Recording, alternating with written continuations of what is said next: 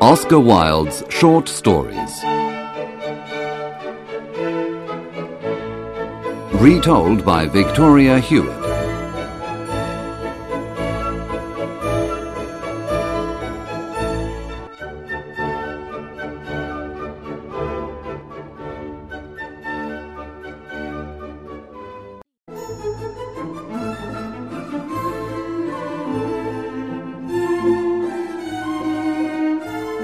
The Young King.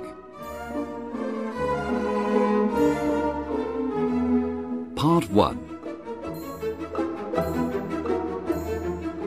The Old King's Secret. There was once an old king. He had no son to be king when he died. His people were very worried. Who will be the next king? they asked. But before the king died, he revealed a secret. His only daughter, the princess, had a child. In secret, she married an ordinary man, and they had a son. Some people said her husband was an artist, and some people said he was a musician. But his identity was a mystery, and nobody knew about their secret son. When the baby was a week old, some men took him while his mother was sleeping. The princess died immediately. Some people said for sadness. Other people said someone gave her poison in a cup of wine. The men left the baby with a very poor family. This poor family lived in the forest, and the boy became a shepherd. He looked after goats all day. The old king made an important decision. The boy must be the new king when I die, he said. He sent his servants into the forest. Find the boy and bring him here. The servants found the boy and brought him to the palace.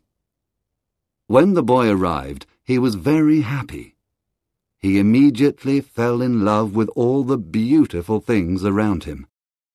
He took off his old leather tunic and put on his fine new clothes.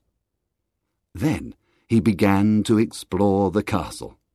He ran from room to room, admiring all the beautiful statues, paintings, and jewels in the palace. The people of the city talked about him. The young king spends all his time admiring statues, they said. Beauty and art are the most important things for him. In fact, the young king was so fascinated with beautiful objects that he wanted more of them. He sent merchants to India to buy ivory and jade. He sent men to Persia for silk carpets and others to find amber in the north. He sent servants to look for green turquoise in the magic tombs of the Egyptian kings. The young king thought about all these things, but most of all, he thought about his coronation robe. He was sixteen, and it was his coronation day the next day. He was very happy because he had a beautiful coronation robe of gold, a crown of rubies, and a sceptre of pearls. He ordered men to work night and day to prepare his coronation robes. Search the whole world for the biggest rubies for my crown and the most beautiful pearl for my sceptre, he said. The young king was in his beautiful bedroom, and he was thinking about his coronation robes. It was night time, and he looked around him.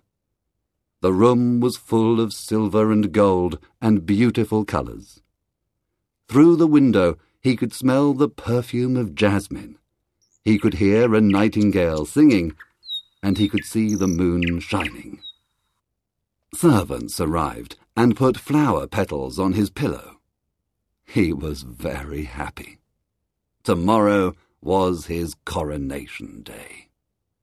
He played beautiful music on his lute, and at midnight he closed his eyes and went to sleep. That night the young king had a dream.